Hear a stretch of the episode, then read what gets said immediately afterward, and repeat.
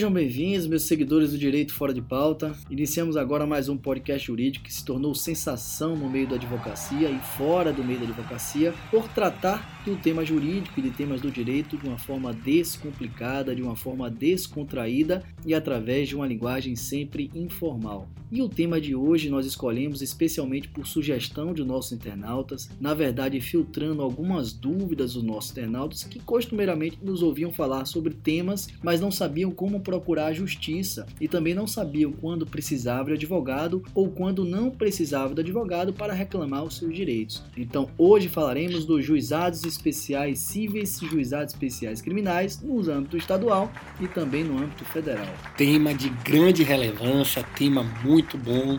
Eu sou um defensor dos do juizados especiais, adoro atuar nos juizados especiais. Eu sou um pouco mais crítico. Volta, volta e meia, Fábio é mais receoso. Fábio se incomoda com alguns erros procedimentais que costumeiramente pela alta demanda Falaremos isso. É, né? acabam acontecendo. E foi um tema que a gente chegou consenso de fazer, porque em diversos outros episódios nossos, a gente sempre ia citando alguma pequena questão dentro do juizado. A questão, como o Fábio falou, de como seria a propositura da demanda, como é que acontece, se precisa ou não de, de advogado, se demanda ou não pagamento de custas. E a gente se viu obrigado a fazer um episódio só sobre esse tema para esclarecer para vocês ouvintes que por diversas vezes eu imagino pensam ah tô com problema aqui em minha casa, comprei uma geladeira, ela tá dando problema e não estão resolvendo. Qual é o prazo que eu tenho? Será que, poxa, mas é uma questão pequena, como é que eu faço? Será que vale a pena eu entrar na justiça? Eu acho que isso vai ser interessante para você entender e ver que mesmo em questões menores, em questões que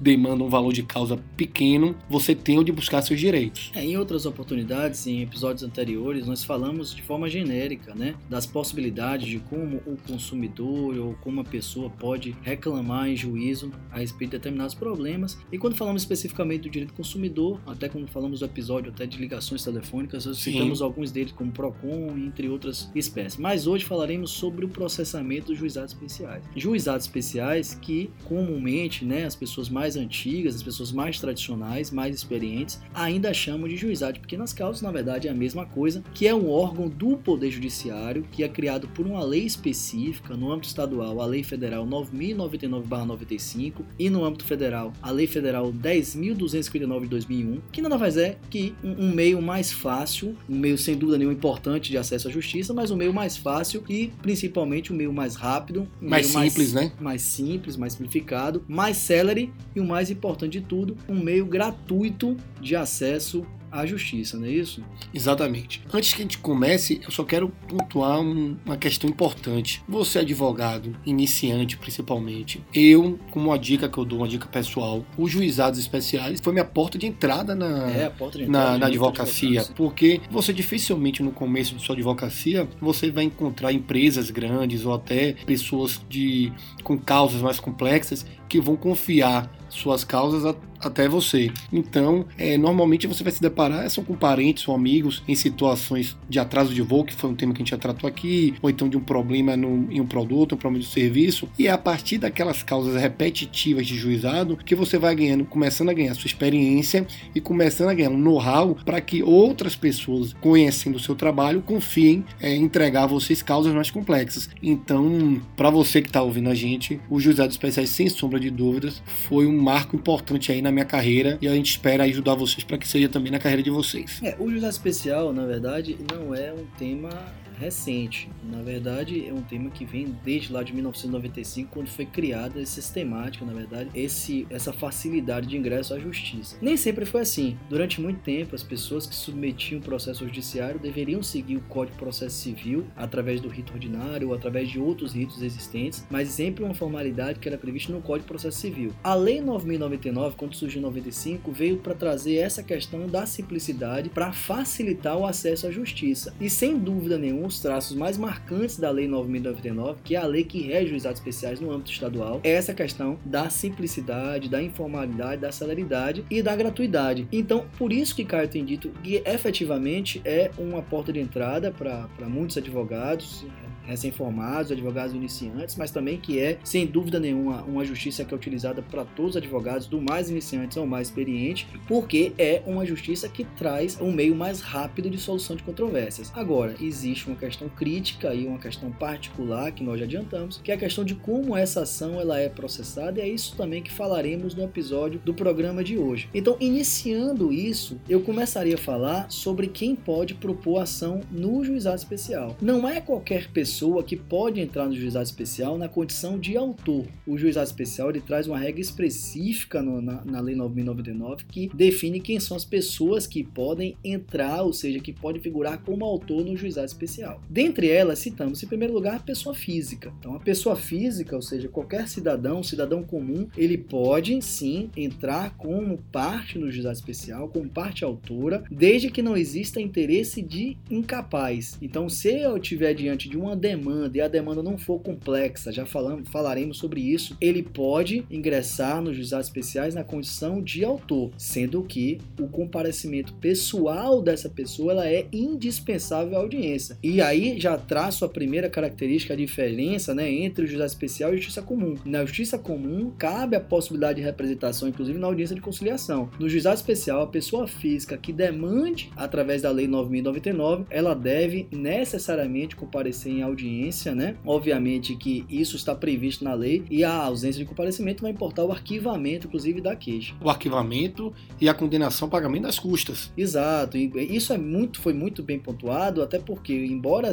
seja gratuito o juizado especial, existe uma excepcionalidade de pagamento no caso de não comparecimento à primeira audiência, ou ainda quando aquela pessoa move uma ação é, imbuída de má fé, no caso de litigância de má fé. Então existe um enunciado, inclusive, do FONAGE que fala sobre isso, que é o Fórum Nacional de Juizados Especiais, o enunciado 114 especificamente, que fala que essa gratuidade de justiça não abrange o valor que eventualmente seja em virtude de má fé, né? Condenação por litigância de má fé. Então, caso a pessoa é, tenha ação arquivada, ela pode ser condenada é, em custos processuais, e caso essa pessoa também mova uma ação temerária, ela também pode ser condenada por litigância de má fé. Agora, interessante, só fazer uma colocação. É, infelizmente, um, um dia desse, só a título de exemplo, um cliente não pôde comparecer à audiência e o juiz condenou o cliente ao pagamento das custas, né? Pelo não comparecimento à audiência. E depois, no momento de se executar isso, foi determinado pelo cartório que aquilo ali não iria poder ser cumprido por não haver hoje uma operacionalização dessa cobrança de custas. Então, só para você, advogado que está ouvindo a gente, como é interessante, o fato de estar previsto em lei não necessariamente vai fazer com que aquilo ali seja executado, porque hoje, por exemplo, pelo que foi dito lá pelo cartório, né, da vara, não existe hoje nenhuma forma de procedimentalizar essa cobrança das custas jurídicas em caso de ausência do, da parte na audiência. Exato, então a primeira pessoa que pode propor ação no juizado são as pessoas físicas, com essas observações que fizemos aqui sobre a necessidade de comparecimento pessoal, sobre é,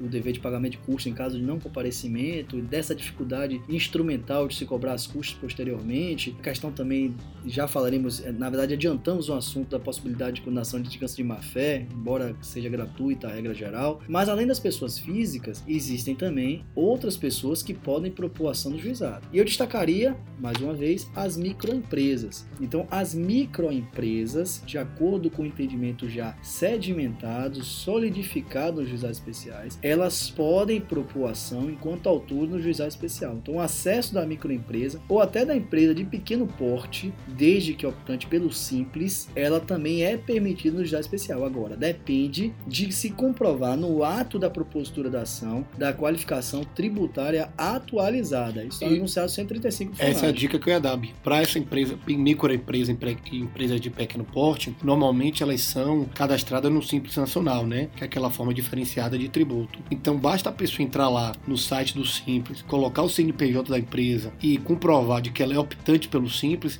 que aquele documento ali já é capaz de atestar a condição dela de microempresa e a empresa vai ter capacidade de atuar no juizado como parte autora. Exato. Então, além da pessoa física, a microempresa ou empresa de pequeno porte optando pelo sim, desde que se amolde aos limites legais de receita bruta, né, enquadramento fiscal, ela pode sim ingressar como autora nos juizados especiais. Obviamente que como ré, todos eles podem, né, claro. podem ser demandados, mas estamos falando quando autor. E além disso, existe também a possibilidade de pessoas jurídicas qualificadas como OCIP, que é a Organização Sociedade de Serviço de Interesse público e também sociedade de crédito ao microempreendedor são pessoas que podem ingressar nos juizados especiais. Mas eu separei uma curiosidade que muitos não sabem, inclusive. Existe uma discussão no meio da advocacia se o espólio ele pode ou não pode figurar no juizado especial. Vamos explicar primeiro o que é espólio, né? Porque Perfeito. muita gente não, não sabe, né? O espólio é aquela é a massa da pessoa que faleceu. A pessoa quando ela vem a óbito, abre-se um inventário sobre aquela pessoa e todos os bens daquela pessoa ela vai ser gerida por alguém enquanto não houver a partilha. Um inventariante. Um inventariante. E essa massa,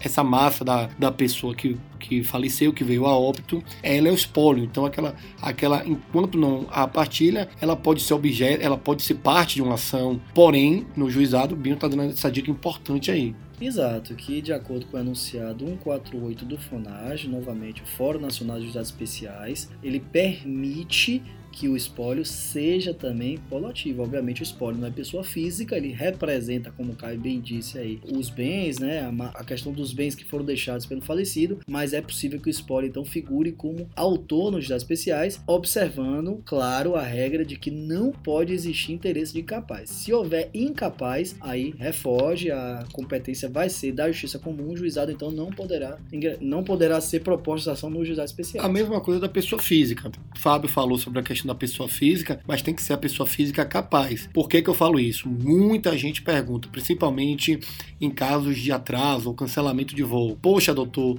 estava viajando eu, meu marido e meu filho de 5 anos. Você só entrou com ação em relação a eu e meu marido. E meu filho, o menor incapaz não é não, não possui legitimidade para proposta no juizado especial. Então você vai ter que buscar aí na sua queixa, né, indenizatória, que o juiz leve em consideração o fato de, de que você estava com menor durante a viagem, por exemplo, mas ele individualmente falando não vai poder ser parte ativa legítima para propor a demanda. No juizado especial. No juizado especial, é, é, claro. Nada impede. Isso foi até lembra que eu te liguei uma vez para a gente falar sobre esse assunto, sobre porque é, foi uma, um caso caso bem relevante que chegou até o meu escritório e eu liguei para Fabinho e falei, falei, Fábio, eu acho que nesse caso vale até a pena que a pessoa física incapaz, né, que seria o menor, entrasse só com ação individual na justiça comum para poder ter o, a indenização dele individualizada. E após um bate-papo informal da gente no telefone, a gente viu que procedimentalmente falando e pelo tempo e custo acabaria que não seria vantajoso. É, isso é bom que você dito, até porque deve-se entender que o menor, a criança, o recém-nascido, né? Eles são sujeitos de direito como qualquer outra pessoa, então eles sofrem o mesmo dano que um adulto sofre por um atraso de voo. Então, se por exemplo uma família está viajando, um grupo familiar está viajando, existe uma criança envolvida, ela pode inclusive mover a ação individualmente, buscando um ressarcimento. Hoje não é mais um dano em ré que a gente chama, ou seja, precisa de comprovação, mas o dano que sofreu pelo atraso do voo. Mas nesse caso, esse menor, ou seja, o menor de 18 anos ou incapaz, ele deve propor ação na justiça comum. Então há necessidade de segregar essas ações. Claro que o pai ou a mãe que estava viajando na companhia podem requerer uma indenização, se assim acharem pertinente, inclusive pedir a majoração dessa indenização, até com base em uma teoria chamada de teoria do dano moral em ricochete, que é o dano moral reflexo, é o dano moral que foi provocado, inclusive, pelo abalo àquela pessoa que ele tem algum tipo de vínculo de afetividade, mas isso falaremos em outro tema, não é tema desse podcast. Mas então foi muito boa essa pontuação em relação à capacidade, ou seja, é, essa questão de ser capaz para proposta no juizado. Mas outra ação que estávamos falando é a questão da ciência do advogado. Será que aquela pessoa que ingressa no juizado, ela ela precisa necessariamente ser assistida por um advogado, a gente chegou a adiantar esse tema, inclusive, quando falamos da, do, do App Queixa Cidadã. Cidadã. Falamos muito sobre esse tema Falamos muito sobre isso, exato. E essa questão da assistência por advogado no juizado, ela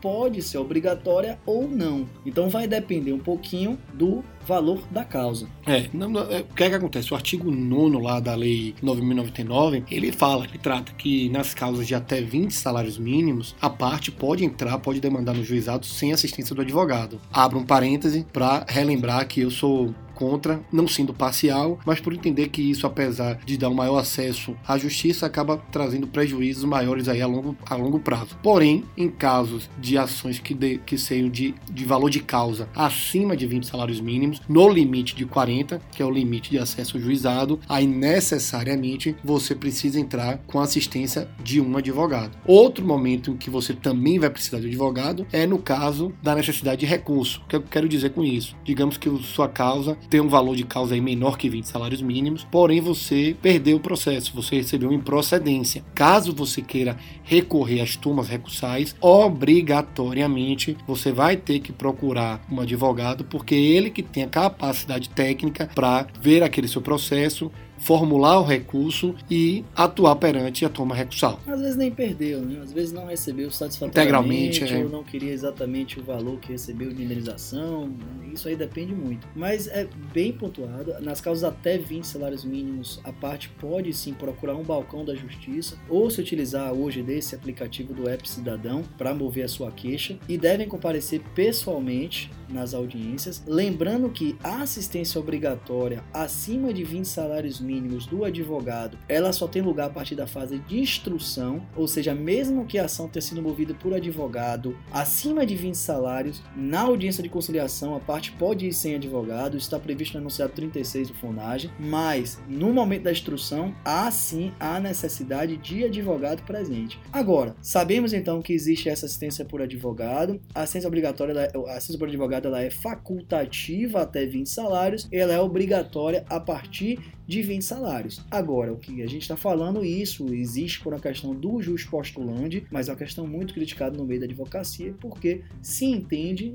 e aí eu coaduno com o entendimento de Caio, de que a parte que às vezes não vai com o advogado, ela perde na questão técnica, né? na possibilidade de se pedir de uma forma precisa, ou às vezes esquece de pedir, ou até de impugnar o documento. Então existe um prejuízo, na verdade, que ele é um prejuízo mais factual, mais fático. E aí ocorre, no caso, né, o grande terror aí dos advogados advogados, dos advogados e das partes, que é a preclusão processual. Existem momentos que você tem que fazer aquele pedido naquele momento processual, porque senão você perde esse prazo. Isso é muito importante citar, porque eu tenho muito cliente meu que não me entrega alguma documentação, não fala alguma coisa que tinha que falar, e aí depois, quando o juiz toma uma decisão, ele fala: ah, não, mas eu tenho esse documento aqui em casa, e não se trata de um documento novo. Ali ocorreu a preclusão processual, você não tem como juntar. Então a importância de você ser assistido tecnicamente para que você não não cometa nenhum deslize aí durante os procedimentos. Então. Mas ultrapassando esse ponto, só para a gente fechar e continuar nosso, nosso tema de hoje, quem é que não pode atuar no juizado? Quem é que não pode ser parte né, no juizado? Boa, boa. Falamos de quem pode, é importante Vamos falar que não pode. pode, que seriam os incapazes, né, que a gente já falou aqui dos menores, é, enfim. Os menores, aqueles desejos de assistência, Exatamente, a pessoa que, a pessoa... não discernimento mental. Exatamente.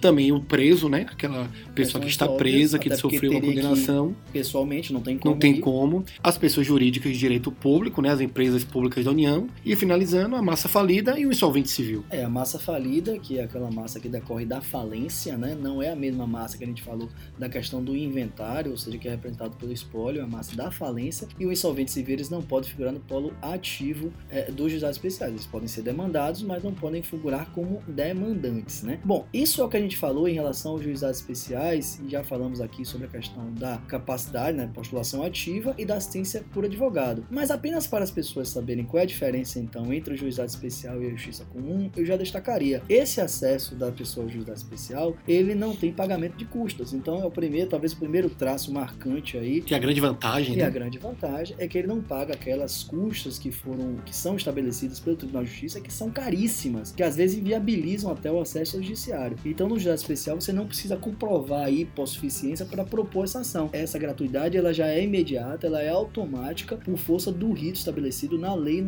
9099. Como o Caio disse, a partir do momento que há necessidade de interposição de recurso, aí há sim a necessidade de pagamento de custas e também haverá a necessidade de assistência por advogado. E não só o pagamento, deixando claro, acho que a gente vai tratar disso mais na frente, mas você não paga para entrar no juizado e quando você recorre, você tem que pagar não apenas as custas recursais, mas recolher também todas as custas que você não pagou desde o começo do processo. Se você resolve recorrer, você vai pagar a custa recursal, você vai pagar a custa pela propositura da demanda, você você vai pagar a custa pelas intimações que ocorreram durante o processo, ou seja, é como se você chegasse na fase recursal e iniciasse um novo procedimento e que você tivesse que arcar com tudo que você não pagou lá no início. Isso acaba funcionando um pouco para inibir aqueles recursos sem fundamento, né? aqueles recursos. É, é os recursos infundados, infundados. recursos meramente protelatórios, procrastinatórios, que a gente chama que são recursos que na verdade são utilizados apenas para se demorar, né? para atrasar o andamento do feito. Bom, mas além da questão da legitimidade ativa, ou seja, de quem pode propor, e aí citamos também quem não pode propor as ações, a gente tem que falar também que não é toda e qualquer ação que deve ser proposta no juizado, ou que pode ser proposta no juizado. E aí eu já vou falar a primeira diferença entre o juizado especial civil estadual e o juizado especial civil federal. Sim, sim. Por quê? No artigo 3 da Lei 9099-95, curiosamente também é, na Lei 10.259 de 2001, que é a Lei do Juizado Federal, também fala da competência, mas a lei do artigo, o artigo 3 dessa Lei 9099, ela fala as regras de competência. Só que essa competência do juizado especial é meramente facultativa. Então a gente vai falar sobre isso e vou explicar por que na lei federal, no juizado especial federal, ela é obrigatória, ela é cogente. Né? Então a, a primeira observação que deve se fazer em relação a isso é que, além de ser legitimado ativo, ou seja, além de você ser uma pessoa física, além de ser uma microempresa, uma empresa de pequeno porte optante pelo simples, etc. Tal, é necessário que sua ação ela seja possível de ser proposta perante o juizado especial. Que ação é essa? Em primeiro lugar, eu destacaria que as causas até 40 salários mínimos e sem complexidade. Então, toda e qualquer ação que o valor da causa, o valor somado dos pedidos, ele não exceda 40 salários, ela pode, é uma faculdade, ser proposta nos juizados especiais cíveis. Obviamente que se tratando de juizados, especiais cíveis, a pessoa pode optar se vai propor no juizado ou se vai preferir talvez o rito da justiça comum por qualquer motivo que seja. Mas é uma faculdade então que as causas até 40 salários mínimos sejam as causas diretas, que a gente chama de ação de conhecimento, sejam os títulos executivos extrajudiciais, também até 40 salários mínimos, elas devem sim então ser, aliás, elas podem, melhor dizendo, ser propostas nos juizados especiais cíveis, né? Esse rol que a gente fala do artigo 3 é taxativo e essa é a primeira hipótese, né, da possibilidade de propositura nos juizados especiais. E essa complexidade aí que você falou é algo muito subjetivo, tá? Esse inclusive é uma das grandes dos grandes argumentos aí das empresas quando você pessoa física entra com ação. É sempre tentando apontar que aquela causa tem algum tipo de complexidade. Mas hoje, graças a Deus, os juízes estão atentos a isso e dificilmente um, uma preliminar aí de complexidade de causa vem sendo aceita. É, é, dificilmente ela é acolhida, né? Simplesmente por a pessoa dizer que é complexa. Não é bem assim. Até porque existe um enunciado, que é o enunciado 12 do FONAGE, que fala que quando não há complexidade, a perícia ela é até admitida no juizado. Sim. Então, algum tipo, não é toda e qualquer perícia que afastada. Então a perícia mais simples, ela é sim é, aceita no juizado. Inclusive foi tema de um enunciado específico do FONAGE que disse a, a respeito. Isso, Bion. Você já citou aí o primeiro exemplo. O segundo exemplo são aquelas ações de despejo para uso próprio, que é uma ação que sempre me deixa incomodado por como provar que a pessoa está despejando a outra para utilizar o imóvel para uso próprio, né? Enfim, mas isso aí não me cabe adentrar agora. O enunciado 4 lá do, do FONAGem indica que nos juizados especiais só se admite ação de despejo prevista no artigo 47, inciso 3 da Lei 8.245 de 91, que é exatamente esse despejo para uso da própria pessoa que está despejando. É, a Lei 8.245-91 é a lei de locação, ela fala sobre a locação de imóveis residenciais e imóveis comerciais. Ele trata sobre todo e qualquer tipo de locação urbana, né? E aí, nos juizados especiais, só se permite a ação de despejo, no caso, a ação de despejo essa que é uma ação, na verdade, para tirar a pessoa do imóvel compulsoriamente, ou seja, a pessoa que não, não aceita a sair do imóvel. Então, só, só se admite o juizado especial a ação para despejo para uso próprio. O que eu quero dizer é que se uma pessoa, por exemplo, tem um locatário que não está pagando fielmente as contribuições de aluguel, ela não pode ingressar em juizado pedindo a devolução do imóvel através de ação de despejo por falta de pagamento. A única hipótese que se permite que a pessoa entre no juizado é em caso de despejo para uso próprio. Isso decorre porque, na verdade, a ação de despejo é uma ação de rito especial. Mas além da ação de despejo e além das causas até 40 salários mínimos, lembrando que a ação de despejo, como é para uso próprio, não tem qualquer limite de valor. Então, além dessas duas, existe também uma terceira possibilidade, que são os condomínios ingressarem em juízo para cobranças de cotas condominiais. Aliás, esse é um tema de grande importância também, até porque houve uma modificação recente no Código de Processo Civil que tratou agora as dívidas condominiais como títulos executivos e é isso que também vamos cuidar de falar agora. Então, além das pessoas físicas poderem estar em juízo, surge então a possibilidade agora de o condomínio estar em juízo. Porém, a Lei 9099 é muito clara em determinar que o condomínio só pode estar em juízo para cobrar cota condominial. O que eu quero dizer com isso é que qualquer outro problema no condomínio, por exemplo, houve uma avaria em determinado material ou um comportamento antissocial de um condômino, isso não pode ser reclamado perante os juizados especiais. A única hipótese que o condomínio pode estar em juízo, lembrando que o condomínio não, não possui personalidade jurídica, ele tem a personalidade judiciária ou até uma personalidade chama de sugêneres, né, para estar em juízo, ele só pode estar nos juizados especiais para cobrança de cota condominial. Daí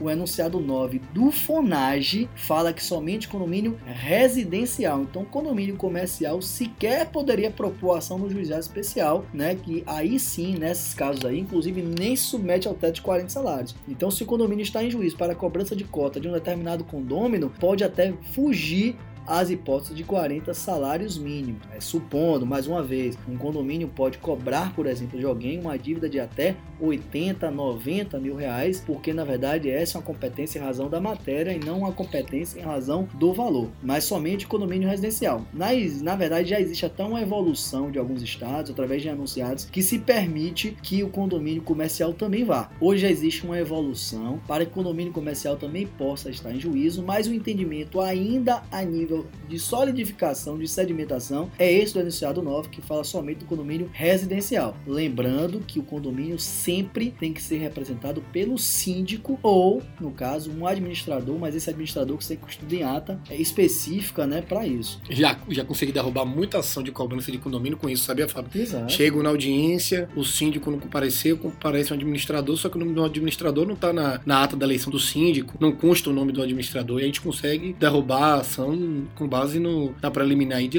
de legitimidade. É, é, por isso que tem que ter a importância, é muito, tem muito cuidado em qual escritório que vai fazer a representação até do seu condomínio, porque existem umas especificidades que podem, inclusive, gerar prejuízo ao condomínio. Não, e, e, muito pior ainda quando o condomínio está no polo passivo. Sim. Né? Porque ele fala, olha, o condomínio é representado pelo síndico. Quando fala administrador, é administrador que foi estado em ata de assembleia. Exatamente. Então a gente sabe que as empresas, elas podem estar representadas por prepostos. Então a empresa hoje, quando ela está no polo passivo, passivo ou até no polo ativo, quando falamos de microempresa ou empresa de pequeno porte. Daí porque a importância de contratar um escritório de advocacia que efetivamente conheça a matéria, ou um profissional que seja efetivamente competente e conheça a legislação, porque um erro desse pode ser fatal no processo. Obviamente que no caso de um condomínio que não seja devidamente representado no polo ativo, isso só vai importar no arquivamento da, do efeito e pode ser proposto novamente e aí consertado com a presença do síndico ou até do administrador representado em ata. Mas se o condomínio, por exemplo, estiver no polo passivo, ou seja, estiver sendo demandado e a pessoa não for representada pelo síndico ou por um administrador registrado em ata, isso pode inclusive acarretar a revelia, que é a impossibilidade de se defender juiz por ausência de representação legítima, que é uma exigência que está prevista no Código de Processo Civil e também que está lá no enunciado 111 do FONAGE, que fala que o condomínio só pode ser admitido com autor e deve ser representado pelo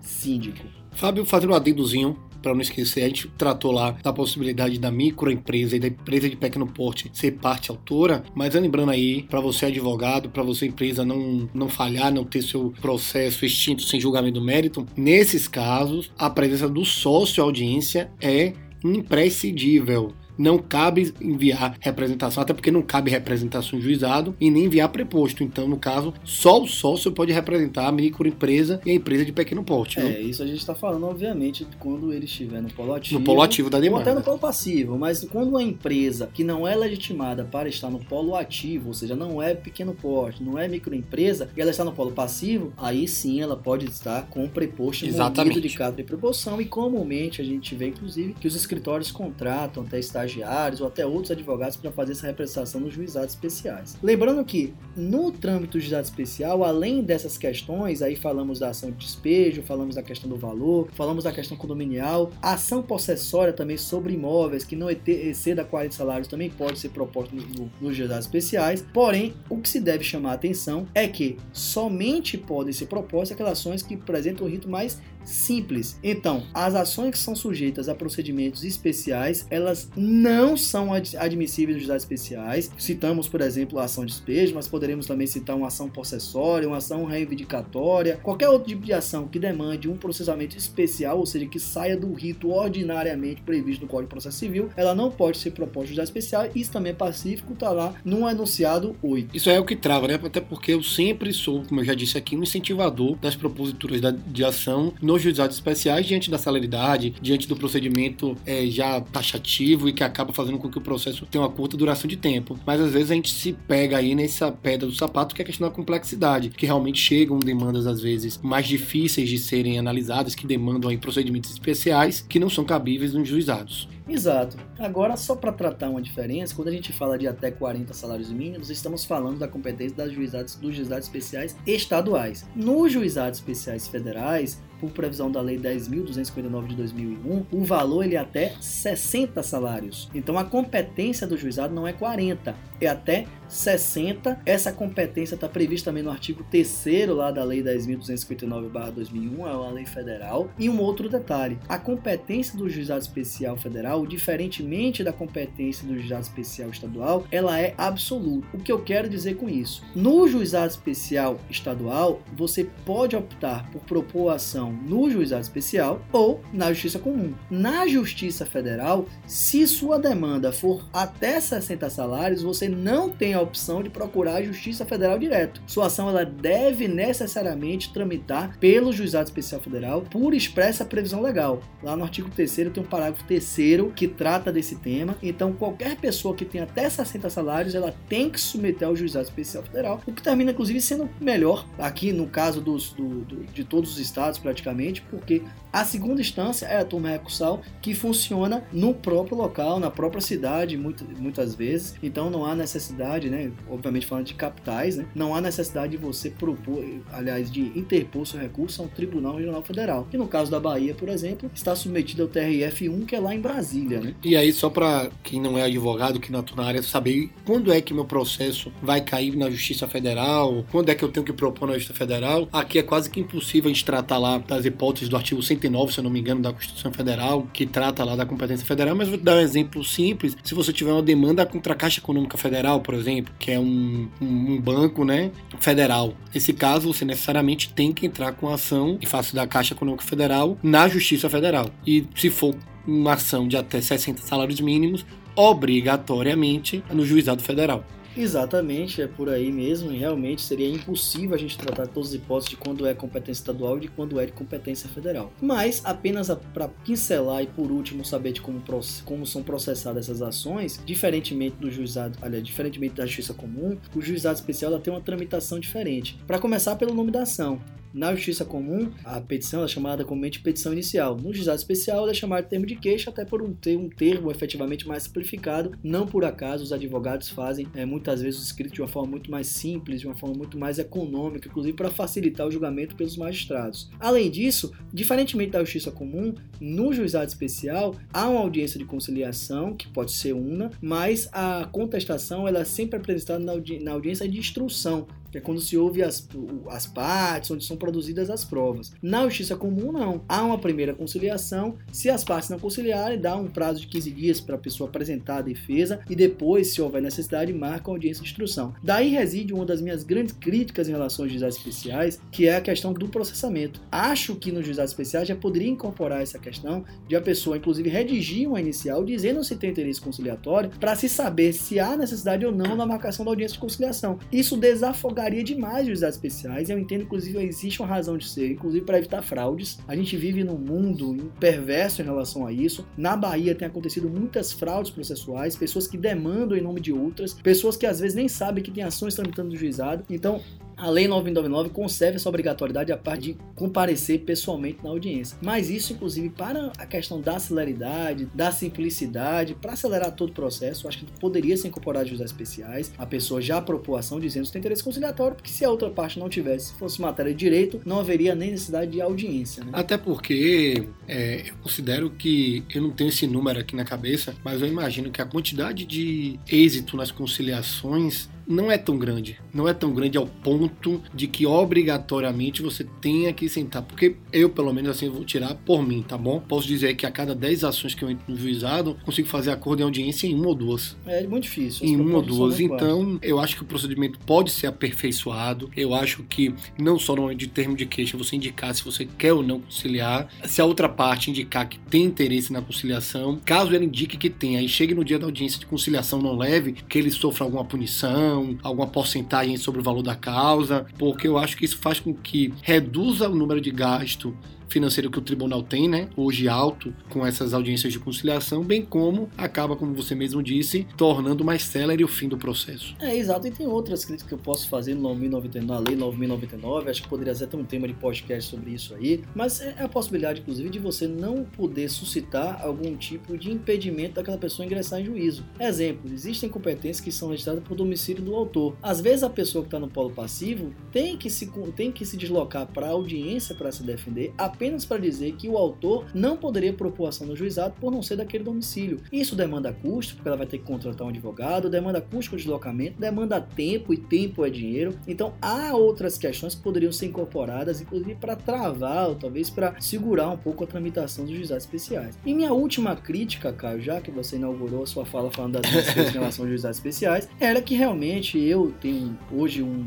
sou mais reticente em propor algumas ações de juizados especiais por entender que a, as ações não estão sendo devidamente apreciadas na sua integralidade. Essa é uma crítica, inclusive, de um amigo nosso que deixou de advogar, largou a advocacia, não só por essa crítica ao juizado, como também até mesmo na justiça comum. Quando você, advogado, gasta uma semana preparando ação, preparando provas, preparando teses, e você percebe que as decisões dos despachos demonstram que aquele processo ali não foi analisado como deveria ter sido. É claro que isso não é regra geral, claro, claro que, não. que, não. são todos os magistrados, mas isso acontece muito, muito mesmo. E desestimula. Desestimula e, sobretudo, a gente inclusive está na semana disso, que são nessas semanas aí de sentenças, etc., em que há uma necessidade de se resolver e responder mais demandas e acaba que nessa, né, nessa quantidade né, nessa multiplicidade de ações, as decisões às vezes saem muito genéricas. O famoso modelão. Às vezes é exatamente o famoso modelão. Então isso realmente, apesar da celeridade, que sem dúvida nenhuma é o maior benefício do juizado especial, tanto no processamento da ação como na análise recursal, que no juizado especial é pela turma recursal e na justiça comum, ela, além de ser pelo Tribunal de Justiça, demanda outros recursos para instâncias superiores. Talvez esse seja o ponto que mais me faça hoje ser reticente em relação à Lei 9.099 e acho que ela deve ser repensada. Para finalizar, Bill, vou fazer o seguinte: vamos fazer o seguinte.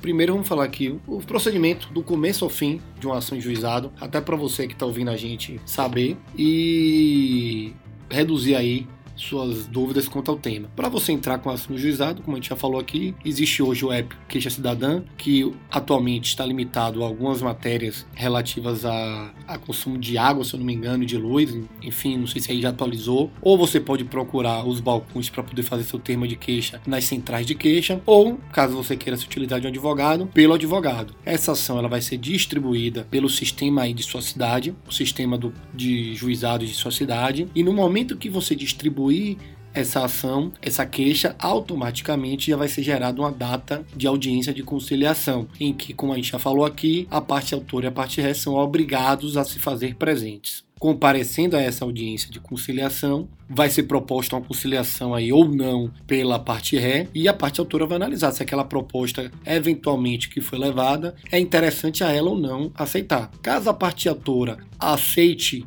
a proposta enviada pela parte ré, né, apresentada pela parte ré, o processo vai acabar ali, o conciliador vai encaminhar aquele acordo para o juiz homologar e o processo tem um fim. Caso aquela proposta não seja aceita, ou caso a parte ré não leve nenhum tipo de proposta, o conciliador vai perguntar da necessidade ou não da chamada audiência de instrução e julgamento, que nada mais é do que aquela audiência em que entra-se uma questão técnica maior, onde você vai ouvir a testemunha, onde você vai ser ouvido pelo juiz leigo, no caso dos juizados especiais, juiz leigo tão, tão tratado aqui já nos nossos episódios, e havendo essa audiência de instrução, posteriormente, ou finalizando a audiência de conciliação sem a necessidade da audiência de instrução, esse processo vai automaticamente concluso, o que é estar concluído, vai para que o juiz, né, na caixa de sentenças do juiz, para que o juiz dê a sentença dele, ou até mesmo para que o juiz leigo redija essa sentença que depois vai ser homologada pelo juiz. Saindo essa sentença, abre-se a possibilidade, como nós já falamos aqui, dos recursos, né? Do recurso que a gente chama no,